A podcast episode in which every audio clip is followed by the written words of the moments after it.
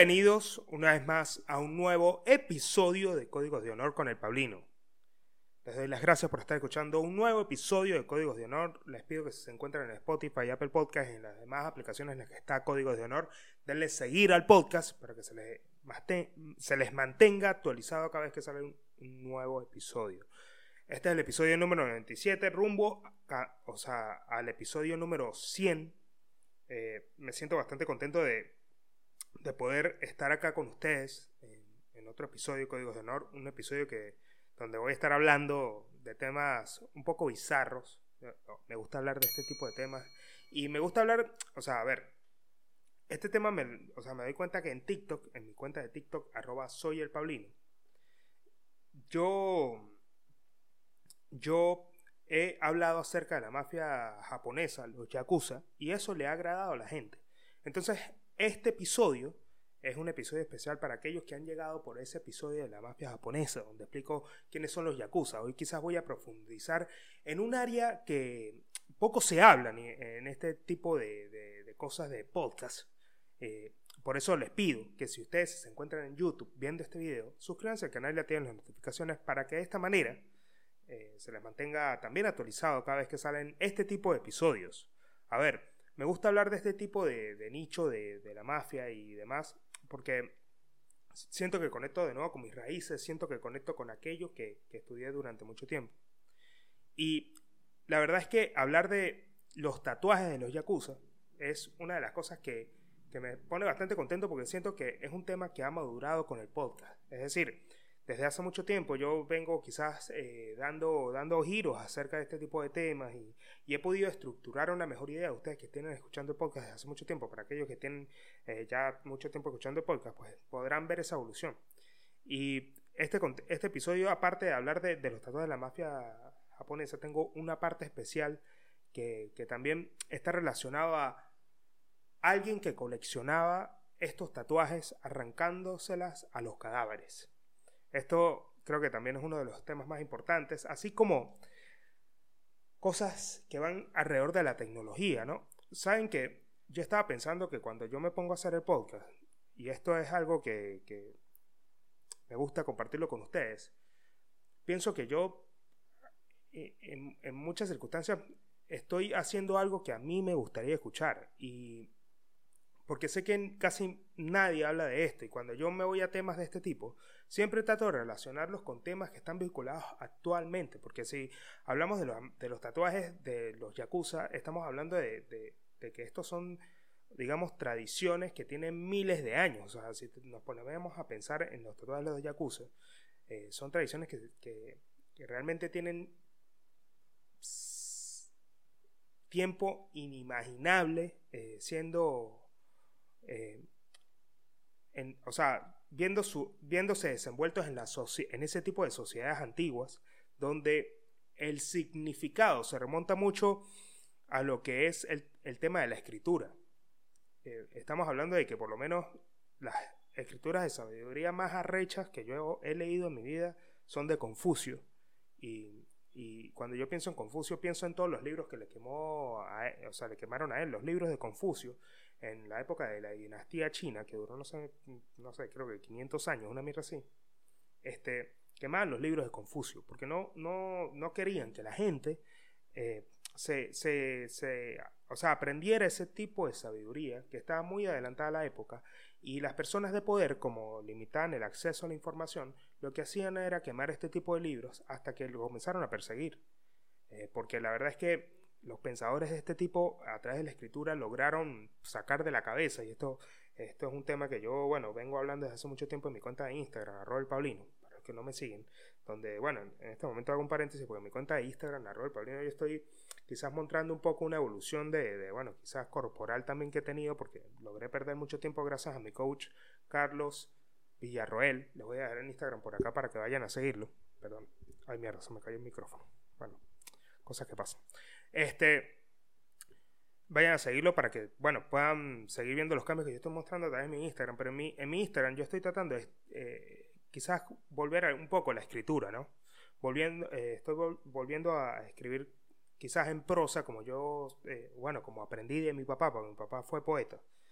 Entonces estoy volviendo un poco a pensamientos que me llevan de nuevo a lo básico. Por eso también los traigo, les traigo este tema acá en el, podcast, porque siento que escribir nos saca de la cabeza esos problemas que no podemos solucionar solamente pensándolos. Y esto es algo que, esto es un código de, un código de vida que yo tengo, que es solucionar problemas escribiéndolo. Cuando yo me pongo a escribir, yo, o sea, si yo tengo un problema y lo escribo, logro entender cómo está compuesto ese, tema, ese, ese problema y le encuentro muchas, o sea, mejores soluciones.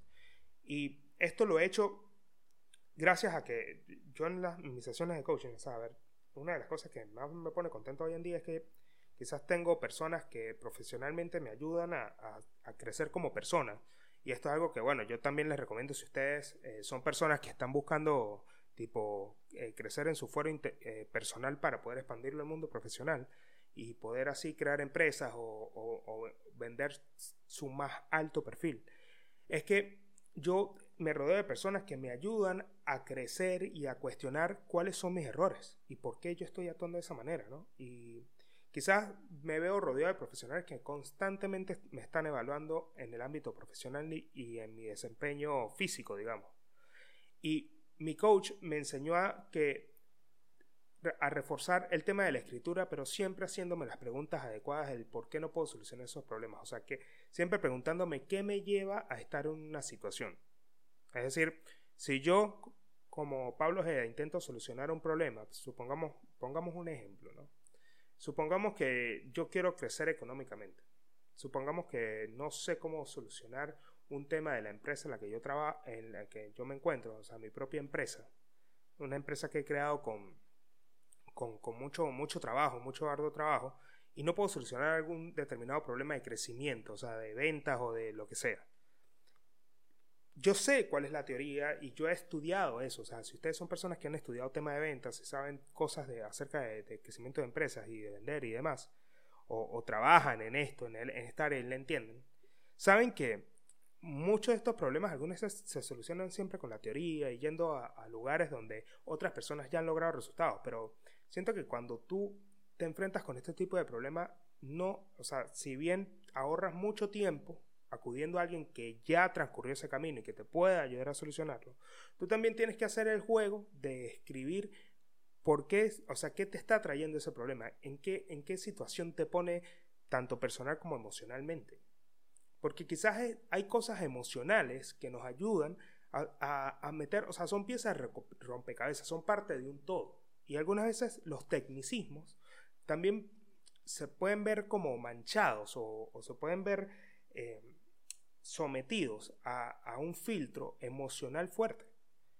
Y por muy profesionales que nosotros seamos, si, si nosotros no logramos entender cómo nos sentimos al momento de hacer las cosas, no vamos a poder solucionar bien los problemas. Y esto es algo que, a mí me, sirve con la escritura. Y entonces, claro, este, a mí me gusta entender cómo, cómo también eh, los tatuajes de, la, de la, o sea, digamos que el tema de la escritura, poder llevarlo más allá de, de las hojas, y ya pasarlo a la piel, y no solamente que sea algo escrito, sino que sean dibujos. Esta, o sea, creo que lo considero indispensable para entender, o sea, cuáles son los códigos eh, que, que, manejan a la persona, ¿no? Y esto es una de las cosas que muchas personas pueden ver que, que los tatuajes son parte de un arte del cuerpo, o parte de una revelación, o parte de un código de vida, o parte de lo que nosotros pensamos, porque todo se basa en lo que nosotros, el por qué decidimos hacernos algo, ¿no? En la piel. Y los códigos que empiezan los tatuajes de la, de la mafia japonesa, a mí me vuelven loco, literal. O sea, cuando, cuando hablamos de Japón, nos vienen a la mente palabras y conceptos como paz, eh, la verdad es que nos viene, nos viene a la mente lo que es la calma, el relax, o sea, siempre imaginamos los paisajes pintorescos de Japón con con, con, tipo árboles, eh, color, con sus hojas color morado, tipo en una primavera, con un poco de smog atrás, porque la verdad yo no me imagino, o sea, no sé si es China, o sea, realmente China es la que tiene smog, pero Japón así siempre está como, como nublado, es como que tengo esa impresión y no he ido, claramente. Este, pero nos imaginamos gente con buenos modales, con, con, digamos, con, con una, una, ética y una moral muy fuerte de, nacionalista de su país, de, de cómo, cómo han sido creados. Por cierto, el me vi el documental de, de mi primer mandado en Netflix y me volvió loco porque me pareció increíble como un niño de dos años puede llegar a hacer un mandado. Tienen que ir a ver ese documental. Me volvió mierda porque de verdad que los japoneses son una vaina muy arrecha. Y, o sea, sin embargo, a pesar de toda esta evolución, tienen una mafia, que son los yakuza, que es una de las más temidas del mundo. Porque la, o sea, la, la, determinación y la elegancia con la que la mafia eh, japonesa opera es demasiado precisa. O sea, digamos que son los cirujanos del crimen.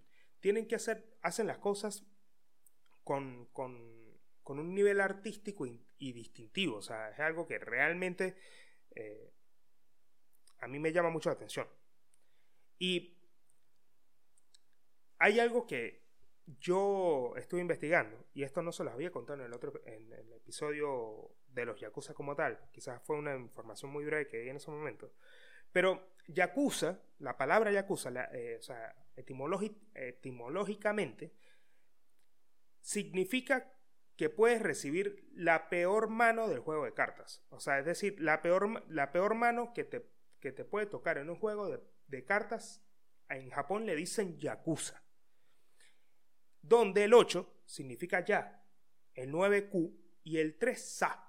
O sea, Yakuza se, compone por 893 que es, eh, digamos, los números que representan esta peor mano de juego de cartas. Y esto, bueno, claro, eh, o sea, el tema es que, los Yakuza durante mucho tiempo, y esto lo había, lo había, eh, lo había explicado anteriormente, que los Yakuza se consideran a ellos mismos samuráis, porque, digamos, durante, esto sí lo tengo que leer textual, porque durante el periodo pre-Edo, entendido como la etapa previa al Edo, en 1603 y 1808, o sea, imagínense lo veo que es esta mierda.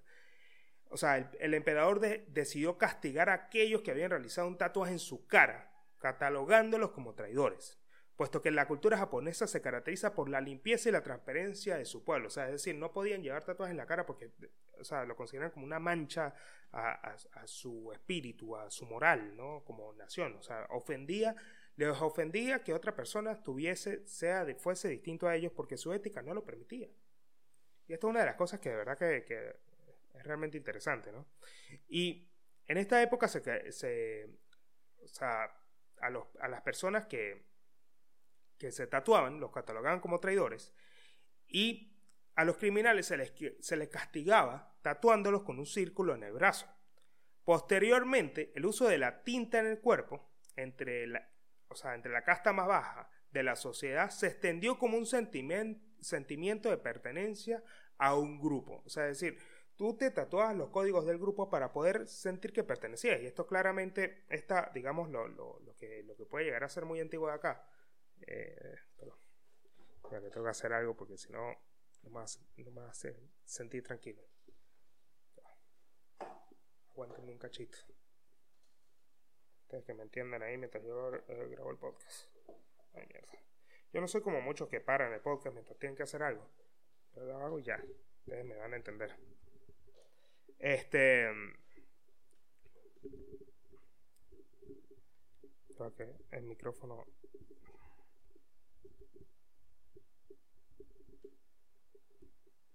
Bueno, volviendo al tema, eh, en esta, época se castigaba a los criminales con la creación de un círculo en el brazo y posteriormente dándole el, sentido de pertenencia al grupo, donde, o sea, aunque fuese marginado, esto, o sea, años más tarde, se comenzaron a volver más ornamentales, dotándolos de más belleza, extendiéndose así hasta la, hasta la moda, incluso a personas sin antecedentes penales.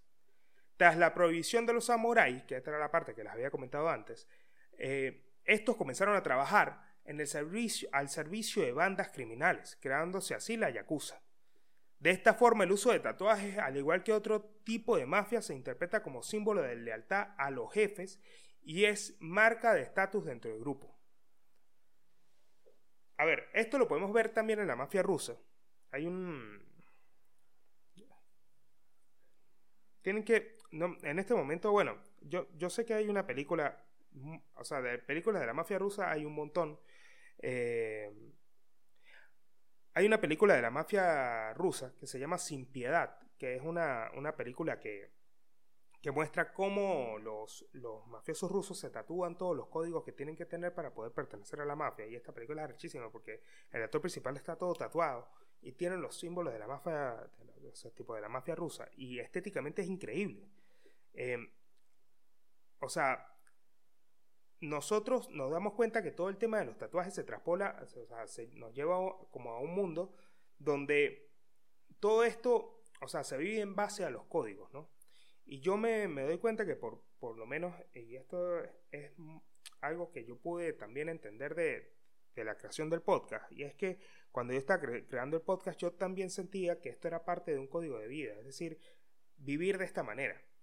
Cuando yo tengo un proyecto, cuando yo me esfuerzo por hacer algo, cuando yo trato de sacar las cosas adelante, eh, yo voy, ustedes lo pueden ver en, en mi brazo, o sea, literalmente yo me voy tratando cosas que representan para mí algo que me llevó a esa situación. Es decir, hay sentimientos ligados a los tatuajes, hay arquetipos, que por lo general este brazo lo estoy llenando de arquetipos, porque son las cosas que a mí me impulsan a actuar, o sea, son cosas que quiero recordar para toda la vida. Y realmente cuando uno piensa en los tatuajes, yo, eh, mucha gente piensa clara eh, con esto y me preguntan, de que, o sea, imagínate que tú te arrepientas de hacerte tatuaje y hoy en día, o sea, como que si tipo te tatúas, no pasa nada tampoco, o sea, a ver, hay formas de borrar el tatuaje y a medida que pasa el tiempo va a ser mucho mejor la tecnología que se va a utilizar para este tipo de cosas. O sea, como que siento que pararse porque después tú digas que no te va a gustar o porque puedes cambiar de opinión, pues sí es válido, pero tampoco es como, es como al mismo tiempo estar cagado de hacerse un tatuaje. Obviamente que respeto a las personas que no se tatúan, porque realmente tienen como eso, como ese estilo de vida de no tatuarse o de no tener esa apariencia, pero hay gente que quiere tatuarse y sin embargo eh, se pone esto como una excusa, o sea, como que si se arrepienten del tatuaje después como que les da la dilla y es como absurdo, me parece a mí. Ya después, eh, en este tipo de tatuajes se solía utilizar el negro como el color principal. O sea, que es, digamos, este tipo de tatuajes que es como el de.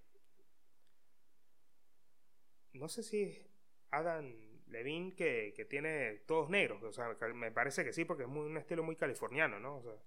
Eh, y diverso. O sea, ya después de eso, este tipo de estilo fue pasando a integrar colores más vivos como el rojo, el blanco y el verde. O sea, los Yakuza utilizaban estos tres colores como colores principales y ahora, y estos suelen ser, ah, o sea, suelen llenar grandes dimensiones, o sea, casi cubren toda la espalda y en la mayoría de los casos son realizados en la parte del cuerpo que no sean visibles. Esto ya lo había aplicado en otro episodio de Códigos de Honor, donde los, o sea, se sabe que la mafia japonesa se tatúa hasta, hasta, hasta donde no se pueda ver con un kimono, o sea, principalmente siempre, o sea, antes fue con un kimono y ahora son los trajes los yakuza se tatúan hasta antes, creo son dos dedos antes de, de la manga, de, de, la muñeca, para que no los detecte la policía. A diferencia de, por lo menos, la Mara Salvatrucha, que es todo lo contrario. La Mara Salvatrucha, si ustedes se pueden dar la MS-13 o el bloque 18, que son estas pandillas del Salvador, se tatúan toda hasta la cabeza. O sea, yo he visto fotos, si quieren googleenlo. Eh, de la, de la MS-13 o el bloque 18 que tienen tatuajes hasta los ojos. O sea, es una mierda demasiado loca. Claramente que esto fue algo que los llevó a que el, gobierno eh, los, persiguiera con, con mayor rapidez y los lograra detectar a tiempo porque eran personas que tenían esto como un código de vida y era imposible para ellos no tatuarse. Entonces, muchos líderes de, de, de este tipo de pandillas, eh, desde las cárceles, mandó a, o sea, exigió a los mismos pandilleros que no se tatuaran más porque la policía los estaba agarrando. Entonces tenían que tener otra apariencia para no, o sea, para no que no los llevaran a la cárcel. Esto fue una de las tácticas que fue empleada por este tipo de mafias. Pero nos damos cuenta que por lo menos en el caso de los yakuza son personas que, o sea, son, digamos, mafiosos que hace muchos siglos eh, tienen esto en cuenta. O sea, es decir, el gobierno desde ese momento los perseguía si se tatuaban. Y lograron, o sea, poder no esconderlos del todo, pero a través de la ropa pudieron, pudieron pasar desapercibidos. Hay un estilo, eh, perdón, o sea, un, estilo que, está, que va respetando como la humildad que caracteriza a esa cultura, y es el estilo Munewari, que es el dibujo que cubre los brazos y el pecho, pero deja el esternón libre, de forma que cuando se llevan el kimono no se les ve el tatuaje. Mierda, qué arrecho ese estilo. Brutal. Me gusta, me gusta. E, estéticamente yo siento que quizás eh, cuando nos ponemos a pensar de dónde vienen las cosas, uno podrá pensar, o bueno, casi todo, involucra sangre. Esto desde el punto de vista macro. Es decir, si nosotros nos ponemos a pensar eh, qué tuvo que pasar para por lo menos estar dentro de una casa, pues ustedes pueden pensar de que esto nos llevó a muchos años de, guerras y de que otras personas vinieran a jodernos para poder nosotros perfeccionar la forma en cómo vivimos. O sea, cada vez yo, yo hablaba en estos días que, que hay con alguien que les gustaba mucho el documental de Discovery Channel que es eh, como que están los eh, no me acuerdo cómo se llama el documental pero es que están todos metidos en la selva desnudos y entonces como que cuando lo sueltan en la selva desnudos a todos pues llegan como a esa parte de, o sea uno logra ver a través de, ese documental donde las personas se, como que se vuelven a sus instintos más básicos y se logran organizar para para poder así construir algo que los proteja de la intemperie y al mismo tiempo de, otros, de otras pudiese ser eh, cazadores, indígenas o lo que fuese, fuese que estuviese en la zona. Entonces, para llevar un poco casi, o sea, la, cultura popular, digamos, de, en cierta manera, ha logrado popularizar cosas como las fotos de Pablo Escobar, haciéndolas eh, parte del mainstream del común de la gente parte de, la cultura que está ahí latente sin entender cuál es el pasado de, esa, de, esa, de ese objeto o, cosa que está intentando implantarse en la cultura. Y por lo menos este tipo de cosas, cuando ya tú les restas la importancia, quizás ofendes a un grupo que fue afectado por ese tipo de, o sea, por ese grupo o ese líder negativo, y no les das el respeto que se merecen, pero al mismo tiempo nos damos cuenta que el tiempo pasa muy rápido y que las, o sea, las generaciones pasan y todo cambia y todo se transforma. Realmente hay gente que las generaciones nuevas, con el avance de la tecnología, comienzan a ver el mundo de manera distinta y las cosas que están en el pasado quizás ya no tienen sentido hoy en día. Entonces, alguien que te venda una foto de Pablo Escobar en distintos colores o, de, cualquier otro tipo de líder negativo, de que hay muchos, como el Che Guevara, no sé, eh, claramente, este, también lo hacen parte de la cultura popular y las nuevas generaciones no le interesa si, si pertenecen a un grupo o no, simplemente lo hacen una moda. Y esto es lo mismo que sucede con el tema de los tatuajes. Cuando yo pienso que los tatuajes de los yakuza son arrechísimos, realmente estoy pensando en que es, es parte de, la estética de un grupo que quizás tiene una apariencia bastante cool. Y esto es lo que a mí me llama la atención. Y, a ver, no soy partidario, o sea, no me gusta. Si realmente me gustara este tema de los tatuajes, eh, o sea, de vérmelos a mí mismo, porque tuviese el estilo, me lo haría. Pero siento que no van conmigo, porque quizás no, no, no es el estilo que estoy buscando, pero estoy buscando un poco más tipo estilos tatuajes negros, o sea, como volviendo al, eh, a este estilo, como al principio de estos tatuajes. Y el tema de los dibujos siento que también va mucho por la estética de, de, poder como transmitir un mensaje, ¿no? Y ellos utilizan a las geishas, las flores de cerezo y los animales como el pez koi, los dragones y los tigres, bueno, y también las serpientes, para, para poder darles un significado. El pez koi significa, en, o sea, pez koi en rojo, significa fuerza, valentía, masculinidad y esfuerzo. La espada significa conocimiento y poder. Las serpientes blancas, buena suerte e inmortalidad. Las flores de cerezo significan belleza y fugacidad de la vida. Llamas de fuego, limpieza de energías negativas. Dragones de tres garras, los chinos tienen entre cuatro o cinco. Control sobre el agua, el mar y el aire. O sea, El dragón de tres garras, para los yakuza, tatuado en el cuerpo, significa esto, o sea, control sobre el agua, el mar y el aire. Buena suerte y equilibrio. Roca y bambú, resistencia. El tigre significa poder, pasión y fuerza. Y, la, o sea, y estos son, claro, tienen ustedes con esto pueden ir a googlearlos después si están realmente interesados en el tema de los tatuajes. Eh, fíjense que por lo menos las máscaras Anja simbolizan el monstruo que todos llevamos dentro. El Fudo Millo es el protector del infierno y el rey del conocimiento. Tamatori Hime representa la avaricia. Y, y dibujarse, ustedes creo que todos hemos visto el tatuaje del samurái que está con una katana. Este es, eh, significa lealtad al jefe, ferocidad y sacrificio el ogro Oni, que es un demonio que está encargado de llevarse a las almas al infierno y representa ferocidad y bravura. O sea, estos tatuajes suelen tener mucho significado más allá de la muerte incluso, o sea, pueden llegar a convertirse en un objeto coleccionable. Y ustedes se preguntarán qué, o sea, ¿de qué mierda está, de qué mierda estoy hablando? O sea, como un objeto coleccionable.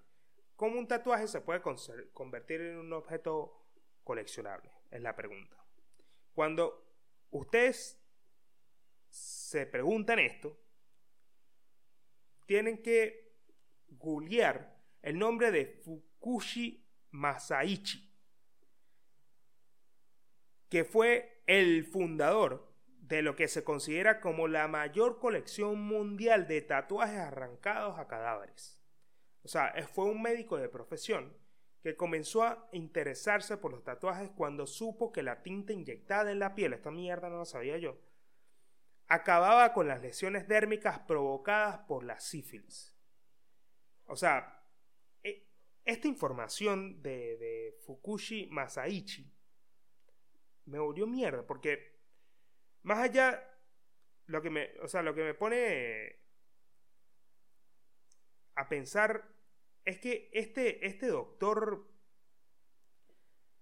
está, estaba dispuesto a hacer cualquier cosa y, o sea, cuando, se, cuando vamos a los tatuajes, eh, él fundó una empresa que le ayudaba a retirar los tatuajes de los familiares fallecidos, asimismo de, de, de los yakuza.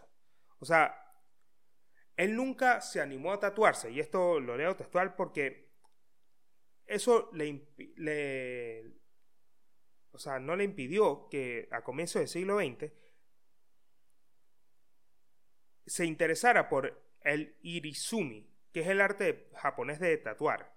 Y entre, o sea, entre las, entre las entrevistas que él, o sea, le hizo a, una revista que hablaba de, de Irizumi, que es el arte de tatuar para esa época, le preguntó, o sea, como que quiénes eran sus, sus digamos, sus cadáveres favoritos para arrancarles la piel y sacarles así los tatuajes. Y él contestó que los yakuza. Porque los yakuza para él, o sea, a él le daban el poder de, de, de poder arrancarle a estos grupos el arte que llevaban en el cuerpo. O sea, él consideraba que los tatuajes de los yakuza eran un arte en sí mismo. Poder pertenecer, o sea, él decía que pertenecer a los yakuza también te da la posibilidad de llevar arte en el cuerpo. Y esto fue una de las cosas que, que, que más me llamó la atención cuando leí la noticia, ¿no? Porque él tenía el trabajo de preservar lo que tenían bajo, bajo, bajo la ropa y él creó un catálogo que incluye 2.000 tatuajes y 3.000 fotos, y estas, por desgracia, se perdieron durante la Segunda Guerra Mundial. Lamentable que se haya pedido este tipo de, digamos, reliquias, pero claro, imagínense que es piel. Obviamente que con el tema de la piel, pues la preservación en esa época quizás no estaba tan adelantada. Hoy en día se puede mantener intacta, considero yo por los avances de la tecnología. Pero esto se perdió durante la Segunda Guerra Mundial y Masaichi los guardó en un refugio antiaéreo a comienzos de los años 40. De esta manera pudieron sobrevivir el conflicto bélico, pero años antes, en un viaje académico por los Estados Unidos, un camión lleno de ellos desapareció en Chicago y nunca más se volvió a saber de ellos. Yo puedo apostarles a ustedes que en ese momento, puede ser que haya sido la mafia, la misma, o sea, si estamos hablando de los años 40, probablemente que la mafia los pudo haber agarrado, eh, más estamos hablando de Chicago, que para esa época la mafia, digamos, la cosa nostra eh, mandaba en, Chicago y quizás pudo haberlos, o sea, siento que es una teoría que, es muy válida, el hecho de que los pudo haber secuestrado la mafia, pero obviamente no es nada que date esto. La fama de esta colección fue tal que su colección, o sea, de su colección se realizaron reportajes, eh, reportajes estadounidenses y la prestigiosa revista Life, en ellos se exhibieron los mejores ejemplares en fotografías que pueden herir la sensibilidad de algunos y que desde luego, desde luego no dejan indiferente a nadie. O sea, estas fotografías de la piel de... O sea, tengo acá la foto, se la voy a poner por acá para que puedan verla. Esta fotografía de, de los, de los tatuajes arrancados es realmente increíble porque se logra ver cómo está todo el tatuaje, o sea, se logra ver cómo llegan hasta las nalgas y suben por toda la espalda y llegan hasta los hombros y es piel tatuada, o sea, prácticamente tú puedes agarrar esto, pues, puedes agarrar esto como una sábana y ponértelo. Es increíble, hay hasta, hasta, hasta maniquís con esta mierda. O sea, la colección pasó a manos de su hijo Kats, Kats Tsunari, que también fue un médico y que tampoco se hizo tatuajes en su cuerpo. Él preservó la colección de su padre y también investigó este pictórico arte.